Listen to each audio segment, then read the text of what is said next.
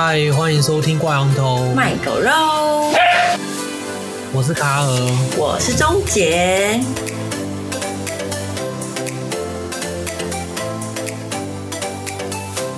我今天嘴巴破掉，所以有点等一下讲话会有点闹红。为什么？嘴破啊！哦，火气太大那种嘴破。对啊，因为我这几天去潜水，然后潜太多，就是下去太多次，嘴巴很干，嗯、就被海水弄的。嗯，对。哎、欸，潜水的时候嘴巴是被包在里面吧？包在外面啊。哦，嘴巴是露出来的、哦。对啊，嘴巴是露出来的啊。你只有挖进鼻子会包，眼睛跟鼻子会包在里面，嘴巴是露出来的。哦，我还以为它是整个把整个鼻子、嘴巴都罩住。没有，没有，没有，没有，没有。然后哦，有有一种是那一种，就是那个叫做全面罩式的潜水，就是全干式的。嗯，就是嘴巴可以打开，感觉好危险哦。对，所以就是你要咬着你的呼吸管，如果你的那个呼吸管叫二级头，如果你的二级头掉的话。你就会没有气，所以如果是、嗯、对，如果你你你突然失去意识或者什么，你呼吸管一掉，你就会溺水。对，他是想说，就是到时候要要救人什么的，嘴巴没有封起来比较好救，是不是？所以故意故意把嘴巴露出来。如果比如说你突然你的气瓶没气，其他人要塞他的那个，因为我们通常有一个备用的那个咬嘴，就是给别人吸气的。就是我们有自己在吸的，跟一个备用的，然后我们可以立马，如果我隔壁的人挂掉，可以立马塞到他嘴巴。那如果他这时候他的嘴巴是封起来，那就很麻烦。然后这一次去绿岛潜水还蛮好玩的，有看到很多很大的鱼，然后我们有被骗说有海豚，然后不知道是有影子还是怎样。对，我之前才看到新闻说海豚会。会性性性骚扰那个潜水的人哦哦，其实鱼也会啊，超北蓝的。可是海豚好像是因为它是哺乳类，所以它是真的有那种性的哦，它是有荷尔蒙的那个性，它是真的有性的意图。但是鱼、哦、其他鱼可能就没办法，鱼就是纯粹只是跟在你屁股后面，不知道在干嘛。我没有看，应该只是好奇。我们看到一只超大只的河豚，然后它就。跟在我们的其中一位前前半的那个屁股后面，一直跟着它。它有突然变大吗？突然长刺？突然长刺？没有，那种河豚不会有刺。对，哦、有有一种河豚是它生气的时候只会肚子变鼓鼓的，但是它并不会变成一颗球。哦，嗯，有两有有有一些河豚是这样，然后有些河豚是会变成像一颗球。然后身体长出刺的，有点像鱼雷那个形状。对对对对对，有两种不一样，它生气的模式。所以连潜三，连续潜三天。连续潜，哎，两天，对，两，因为我们连假只有三天嘛。嗯。对，然后要花大概一天半在通勤嘛。对，嗯、所以大家连续前两，天的蛮密集的啊。对啊。还蛮好玩的，而且绿岛的能见度非常的高，但是人应该爆炸多。没有人还好哎、欸，真的假的？对，因为我觉得是因为绿岛船班有控制人数。哦，他就他就支持这些，对他不他不像不可能塞爆，对他不像小琉球随时可以加班船什么的，没有他他就是加班，也就是只能加一两班，所以我觉得他他人数还好。对，而且。海里面的人就更少，有些人不下海的，啊，就是只是浮潜或者是玩水上设施而已。然后我们下去就有一些热门的，还是蛮多人的。不过第一天下去的时候几乎都没什么人，然后就很安静。然后珊瑚又很大，非常大，比我脸什么都还大很多。那它的珊瑚是正常的、漂亮的、健康的吗？还是也白化了？哦，少部分有白化，少部分啦。可是我觉得还是比其他我去过的地方好很多，比如说垦丁啊、小琉球，或是或是那个北海岸。我觉得，嗯、因为其实一般我们去走，就是去浮潜，我们不是会走过一些礁石或者是草间带，通常那个草间带里面都不会有珊瑚，嗯，通常都是都是只有珊瑚礁而已。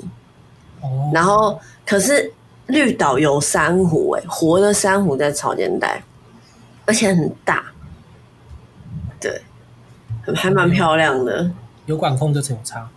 对啊，可是绿岛的人说还是有比较差啦，他们自己比较的，就是还是这些年下来还是有觉得比较差一点。没办法，他们也要赚钱。对啊，没错，这个其实就是很难，就是经济跟环保，或是一些，我觉得就是两就两面，一体两面，很难就是取得一个平衡。不过我觉得这两周还不错啊，就是有那种真的有放放假，感觉很少这种连续两周那么长的假。对啊，自从砍七天假以后，哦，对啊，砍七天假到现在都已经大家已经习以为常。我记得之前圣诞节还会放假，现在都没有。那是放行宪纪念日，不是圣诞。但是大家都觉得是圣诞节啊，谁在管行宪纪念日啊？那你这样子放砍价的人就更有理由说可以砍价，你知道？呃、啊，他们就、啊、他们他们没他们没在管，他就是要砍。他们就觉得说，不是要放你生日，也是要放行宪纪念日。既然大家都不记得行宪纪念日，那也没必要留这样，你知道？变成一个是不管什么什么理由，他想砍就是会砍。也是啦，对啊。然后，反正政府的公权力就是还蛮大的。他的讲到了大权力，不是公权力。没有，应该就是我们赋予他们没有没有能不能。没有能不能砍，只有想不想砍。就是我们赋予了我们民选政府的一个公权力，到最后就会，他们其实就是算蛮大，毕竟是觉得是民意嘛。嗯，我这个年假有去那个一样上拳击，可是那个年假没关系。但是我本来就是去上，只是刚好在演假，然后就是有有跟别人，终于有跟别人对打。哦，对。是你打别人还是别人打你？就互打啊，互打，互打。那你打真的真的，就是像上擂台的那一种，有点像。对，我们就在那个八角的那个铁笼里面。嗯嗯嗯，好酷。可是那个我觉得很难呢，就是我我觉得很多东西很多习惯要改。就我不小心打到对方的时候，我会停下来说对不起，对不起。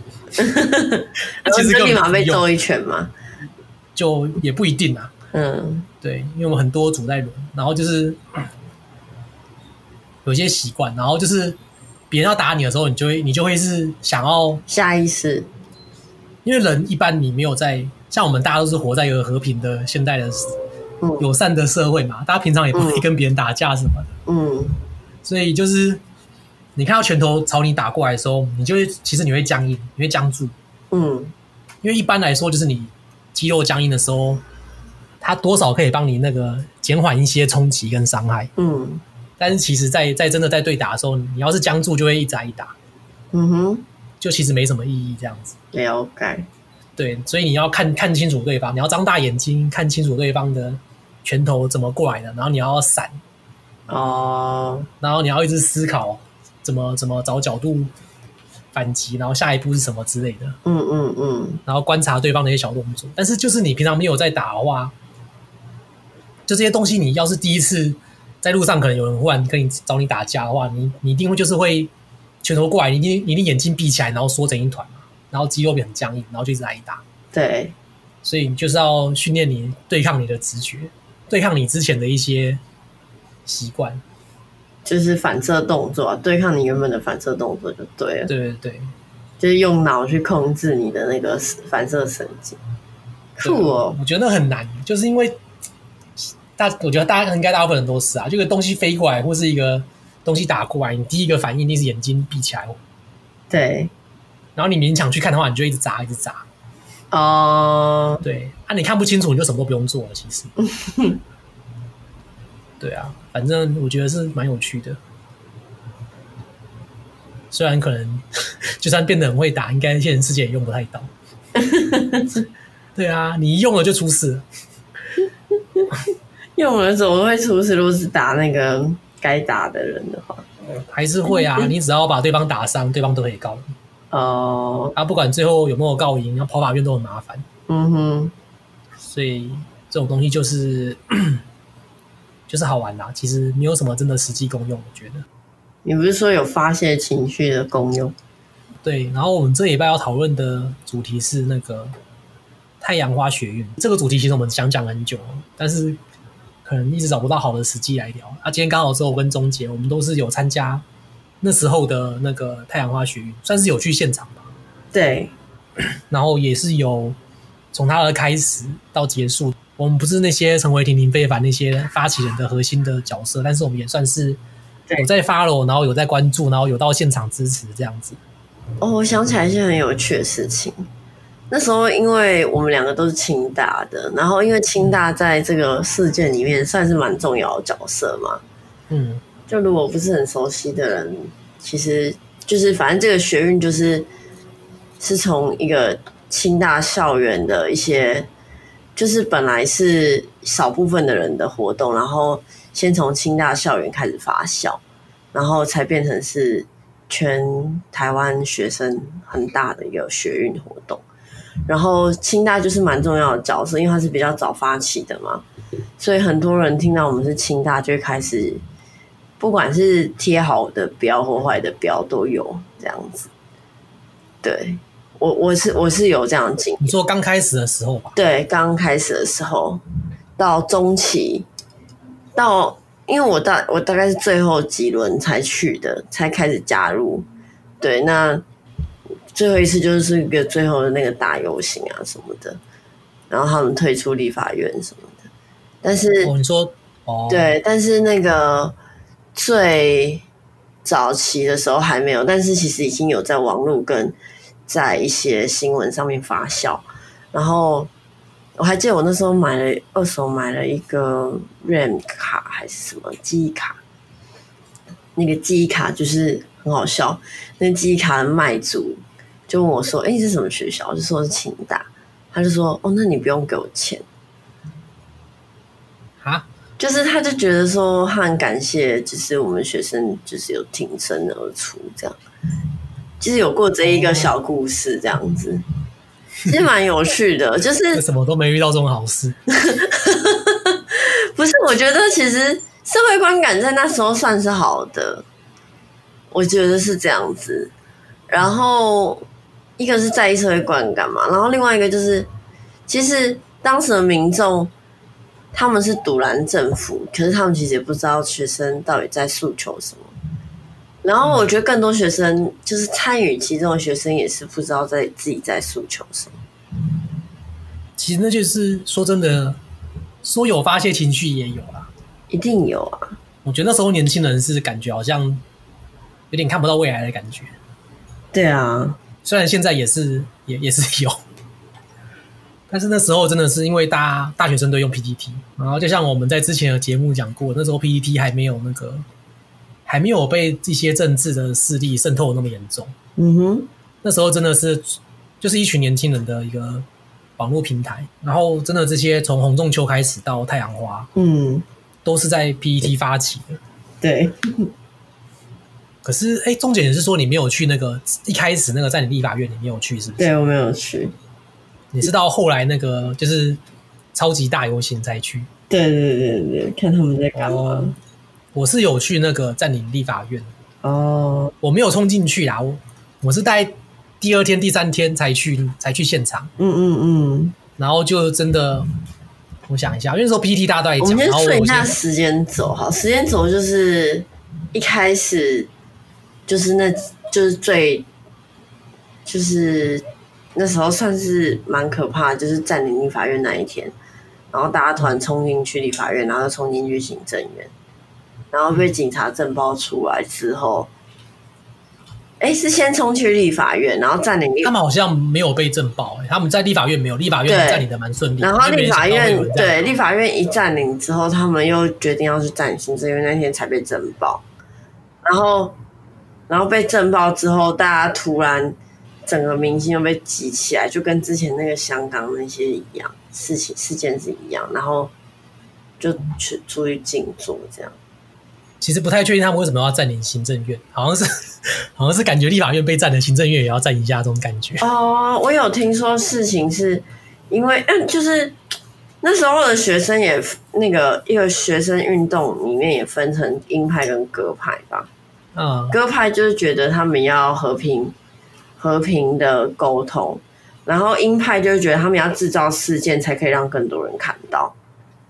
对，然后所以鹰派的人他们决定要去占领行政院，就是他们用比较激进的手段，然后去踩政府的底线，才知道说政府的底线其实在哪里。然后各派的人是觉得说，我们都不要吵架，我们就坐下来谈。但是怎么可能大家都愿意听跟你坐下来谈？就是你一定要有鹰派这种冲撞，有社会关注度，对方才会跟你坐下来谈，不然他干嘛理你？对，其实其实有一说是说鹰派跟鸽派他们是密不可分的，他们是共生的。但是我不太懂的是，为什么战立法院还不够，还要战行政院？哦，因为那时候战立法院其实并没有新闻，并没有闹到很大。就是说，大家知道这个新闻，可是大家是对学生的观感是负面的，觉得他们是一群屁孩在闹。直到占领行政院之后，被震爆之后，学生才有一种被打压的形象。嗯，其实他们是要去制造这种形象，然后去诉求民众的认同。那民众认同之后，他就可能就会觉得，哎，那我，那我现在讲的那个诉求，就是你只要认同我了，我讲的诉求是就认同我？就有点像政治人物，其实就是政治人物。那时候我记得。就是我有去现场，立法院的、嗯、行政院我是没有去啊。行政院我是搞不懂他们，搞不懂他们在干嘛。那时候 PT 大家都在骂说，干嘛每次在冲行政院被打活该。嗯嗯，对，反正我是有去立法院，然后那时候他们好像一楼都封起来，嗯，然后只能从二楼进出，他们就要爬一个梯子爬到二楼的窗户，然后再进去。然后我也想进去看啊，就凑热闹这样子。嗯，然后他们他们就不给一些不是他们核心团体的人进出。哦，然后我就有点失望，就回去外面的那个帐篷。那时候好像青岛东路还是哪里吧，就立法院旁边那条路，然后那边有超多，对，超多人在那边的，然后就一堆帐篷，然后一堆吃的喝的什么的，对，真的是吃吃喝喝弄不完，拿不完。然后那时候还下小雨，大家就撑伞坐在地上在那边聊天。哎，你有你你那时候也没去哦？我没去，可是我周围很多人都有去。对，然后听说好像还有南部的大学就包车上来。哦，oh, 就来支持这样子。嗯哼，其实那时候算是蛮特、蛮特别、蛮有趣的啦，就是可以这样子放任大家这样子占领，因为真的好像没有什么很很大规模的、很暴力的驱离，可能也不敢吧。就是只有那个行政院那那个那个时候才有。嗯，立法院可能有，但是可能不好进去吧。然后你对学生动用太太超超出那个。太超过的武力，又又怕出现伤亡，然后可能又不又会更的越演越烈这样子。对啊，可是我记得这个事件起源其实蛮荒谬的，就好像只是一个服贸法案，它并没有经过审查，就是时间到，它走一个应该算是程序的漏洞吧。对，嗯，他也没有漏洞啊，反正他们人多，他们就直接就是觉得这个程序 OK，好，拜拜这样子。对，对反正我们人多就是要过。对。但其实这个事情当初大家也没觉得这么严重，因为大家已经习惯了，就是立法院这些执政党占多数的话，出现这种情况，其实大家其实也觉得还好。嗯，因为很多很多法案就是人多就给他硬给他过。嗯嗯，对。所以其实我觉得他们最主要的，他们是刚好可能找到这个漏洞。对，不是漏洞，刚好有这个契机嘛，刚好有一个有一个起事的理由。嗯，其实是起事的理由没有错，就是一个小小小的，应该算导火线吧。对，我觉得真的，大家背后的原因就是对对中国不满，然后对国民党不满。就是以往，呃，可能比我们更年长的一些 generation，他们可能会觉得说，我们其实就是中华民国什么，但其实我们都是原生台啦。我们以我们更年轻的，几乎都是原生台啊，天然独，对，就是天然独啊，就是我们根本就不觉得我们跟中国是一样的。我先从小到大，对，我们先不管谁属于谁哦，我们不觉得我们跟中国是一样的，可能到我们这边有些时候还会有一点点的犹豫或什么，可是再往下就几乎是不可能的。所以，我们对这件事情，或者是对我们必须一定要跟中国友好，或者是呃想办法回，就是跟中国建立起关系这件事是没有很认同。我自己是这样，我觉得。大家其实没有很讨厌说跟中国建立关系或跟中国做生意，对，或是跟中国的网友有一些互动，对。大家其实没有讨厌这些事情，大家讨厌的是，就是好像他们一直在贬低、跟矮化、跟有种被欺负的感觉啊。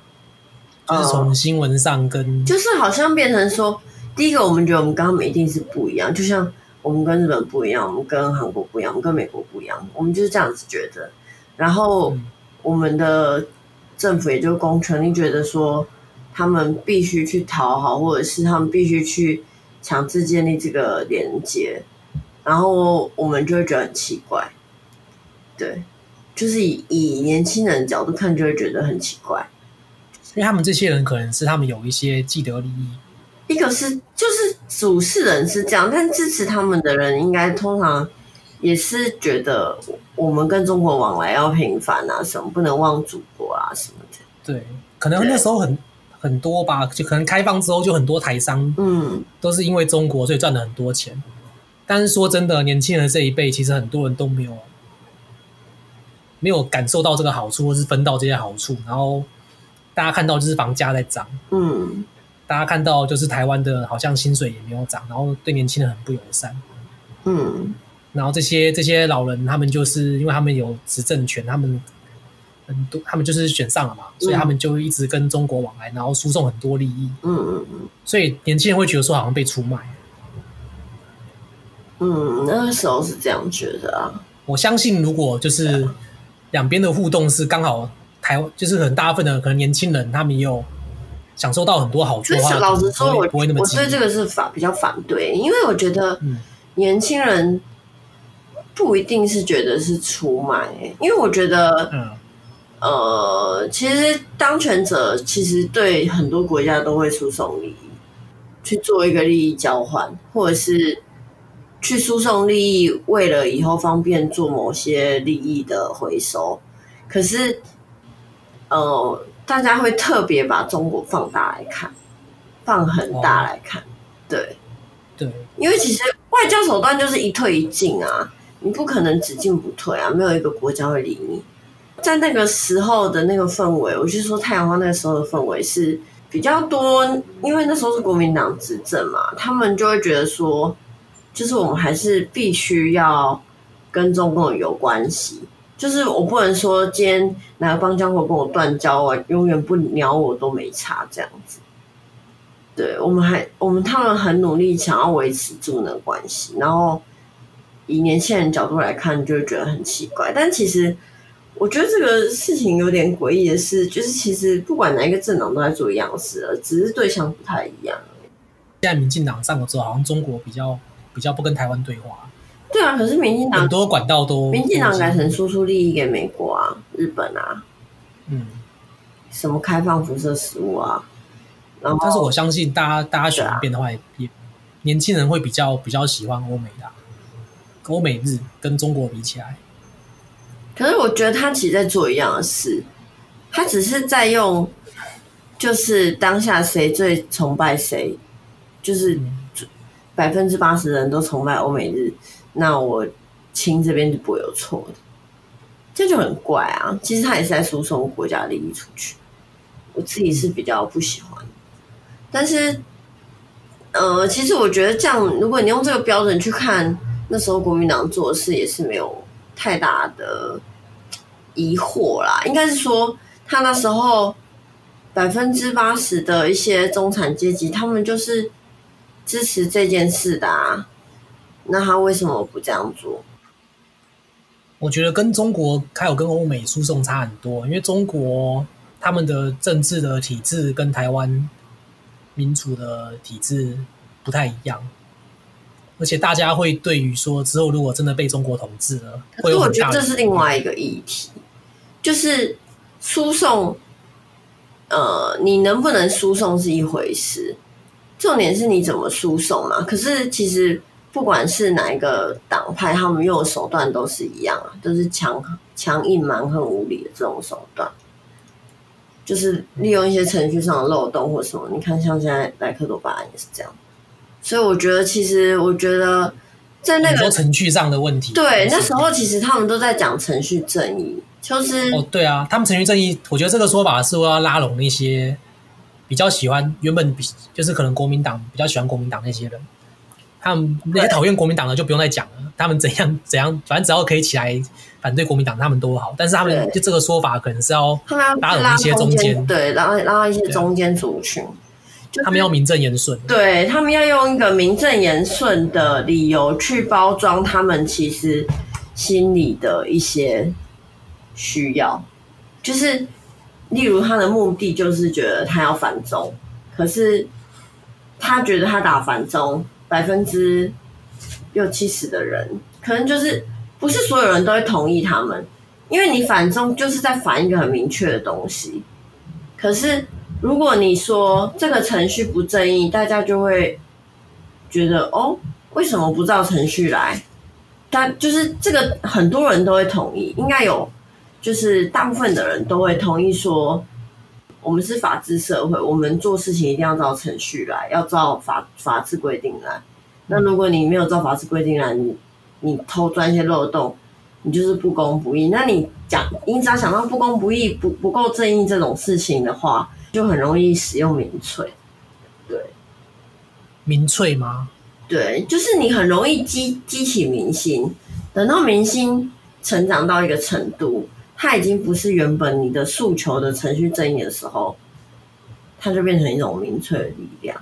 但我觉得这个说法有点问题，因为如果是用这个说法比较容易激起大家来来参与的话，那那很多事情怎么都没有大家都没有人参与。像现在很像太阳花之后到现在很多事情，所以他们才要去做很多，呃，有点像是形象上的处理啊。他们必须要去冲撞冲撞行政院，他们必须要占领立法院，他们必须要有一些新闻事件，让这件事曝光度长高。那这些东西曝光度长高，长高，如果这些东西曝光度长高，然后大家跟你讲说：“哦，我这个目的是要反中。”但当时的民情下，反中的情绪并不是那么明朗。只是一小块的人，大概是非常确定的。那你要怎么样让大家认同这种反中的情绪？就像我本人，我本人是不反中的。嗯，我本人是觉得中国还好的人，我就觉得你为什么一定要反中？而且我认识的中国人也还好，不是你想象的那样子啊。可是我我觉得我不讨厌中国人，但是我觉得就政治上。因为我们现在如果是用国对国的话，这个背景来谈的话，其实我们的敌人，台湾的敌人就中国共产党。那你这就是意思要去洗别人脑啊？你懂吗？也没有洗啊，真的就是啊，从你小时候的教育到你当兵，全部的他国你收到的知识跟资讯，你的真的共产党就是我们最大的敌人啊！他们是最有可能威胁我们国家安全。那你就是被大家。被那个军军教课本洗的最严重，这个也没说错吧？现在最有可能对台湾国家安全造成影响的，就是共产党，就中国共产党。可是重点是，你又怎么知道台湾是不是一个国家？那就是变成说，两个党是它是党派的问题，不是国家的问题。我觉得算是算是一个国家吧，就变成说，你要怎么样去让民众认同台湾其实是一个独立的国家？我觉得大家其实多少政体，那在那个时候其实没有像现在这个时候这么明朗。没有，我觉得我觉得这个说法有问题。如果你不认同台湾是一个独立的国家，那你怎么可能用台湾的护照？那你干嘛缴税？你干嘛领身份证？不是啊，我们是，我们两我们两党现在都是同一国，只是那边被那一党统治，这边被这一党统治，就这样。可是事实上就不是这样啊，实际上就不是这样啊。实际上就不是这样，法律上跟实际上人民的认同不同啊。但是我觉得真的这样觉得的人也很少，大家都可以理解说这是一个这是一个政治上的妥协，实际上就真的不是这样啊。嗯，实际上是什么意思？因为我觉得事实上，我们缴税也不是交给中国共产党啊，我们缴税也不是交给一个共产党跟台湾这边的党。我的意思是说，实际上我们是不是认同两边是一个一边？应该没什么人这样认同的人很少吧？像我的话，我自己在那个时间点，我是我是这样认同的。可是怎么可能？你要同一个国家，你怎么可能缴税给不同的政府？不是，重点是我不认，我不认为我们现在的现状一定是就是最好啊。我觉得当共被共产党统治也不错。嗯，就是在二零一三年那个状况下的时候。嗯。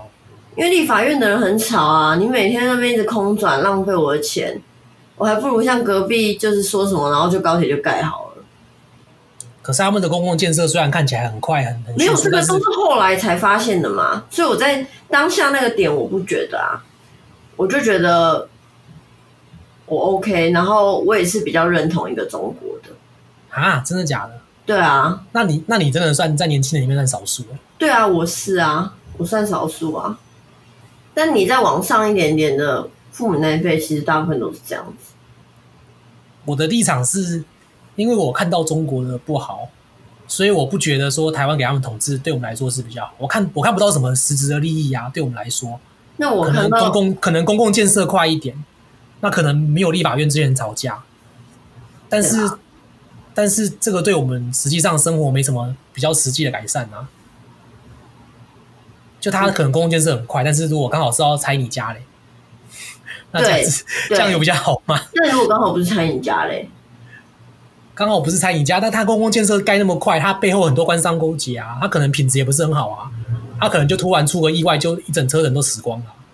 对，确实是这样，确实有可能这样。对啊，但是我那时候期待是品质有可能很好啊，或是他们的速度很快，效率很好啊。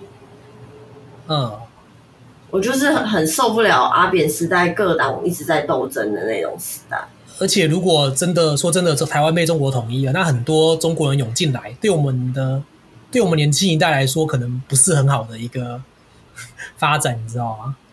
你的竞争会很激烈，然后可能你的生活环境也会被挤压。因为我那时候觉得，中国人早就涌进来了啊，就是。你没有去挡他，他也会涌进来啊！而且，嗯，应该是说他愿不愿意涌进来？就像美国人愿意涌进来台湾吗？台湾对美国人的党应该很少吧？可是美国人愿意涌进来台湾吗？就是我们是什么咖小，可以就是吸引到什么样子的人进来？但是我相信台湾如果真的跟中国统一的话，还还算得上勉强算得上一线城市啊。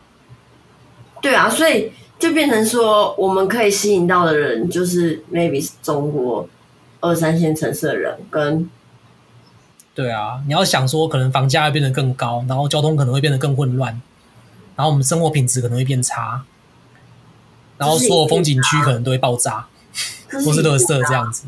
对啊，这样哪有什么好？这样到底有什么好处？就除了公共建设变快一点，可能多盖几条高铁。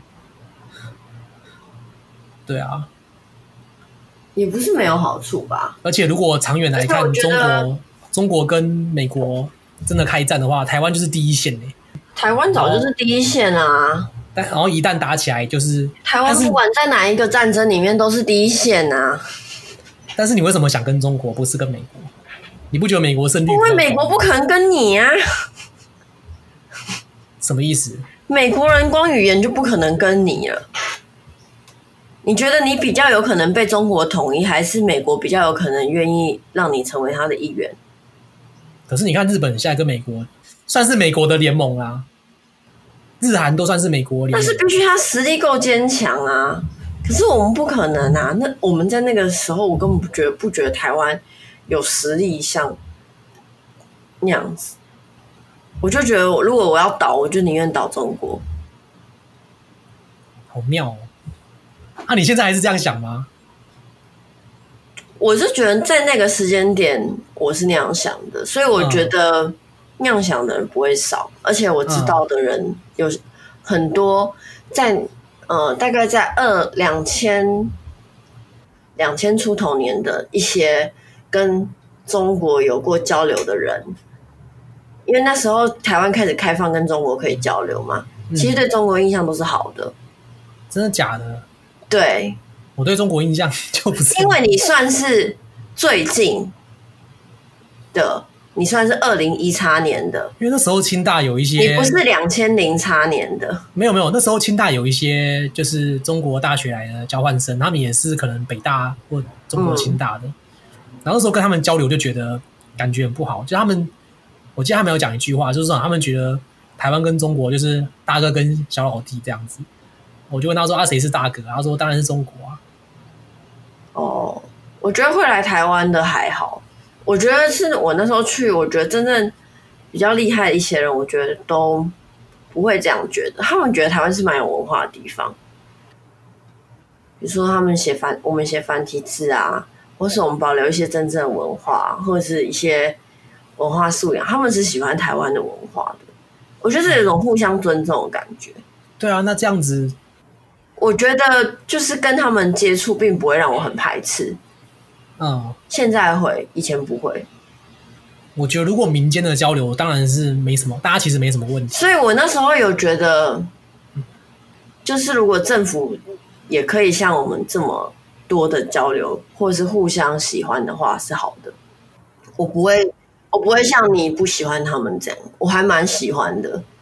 我觉得他们政府不是这样想，重点是卡他们政府。你不知道啊，就是你搞不清楚啊。就是，也许我们就会觉得是不是我们释出的善意太少哦，或者所以我们，所以我觉得政府那时候就是觉得，那我再多施一点善意，多释出一点善意。嗯，你觉得政府是没有什么，也不知道卖台还是怎样，他们就只是纯粹是国与国的交流一些正常的措施这样子。对，嗯，我自己觉得是不会到卖台，所以。我觉得那时候他们打的口号，如果是卖台，我可能真的根本屌都不想屌他们。以我的立场，我就会觉得卖台阿扁都讲了几百遍了，拜托，我从来一句话都没有听进去过。我根本不可能，因为你什么林飞，反正我一些完全没听过的人讲一个什么政府在卖台，我就会理你，我就会陪，我就会跟随你，我就会跟你一起去冲，就是占领立法院，我才不会嘞。嗯，我觉得不可能。可是如果你今天讲程序正义，我们是一个法治国家，你没有依法行政，你算你寻程序的漏洞或什么的，你没有尊重民意，我觉得我可能就会，我可能就会，我可能就会注意这个新，注意这个焦点，或注意这一条就是新闻跟议题。所以那时候他们拿这一条来打是很对的。就是有真的有，就是去鼓动到一些像我完全，如果他们是打麦台，我完全不会理他们的人。了解。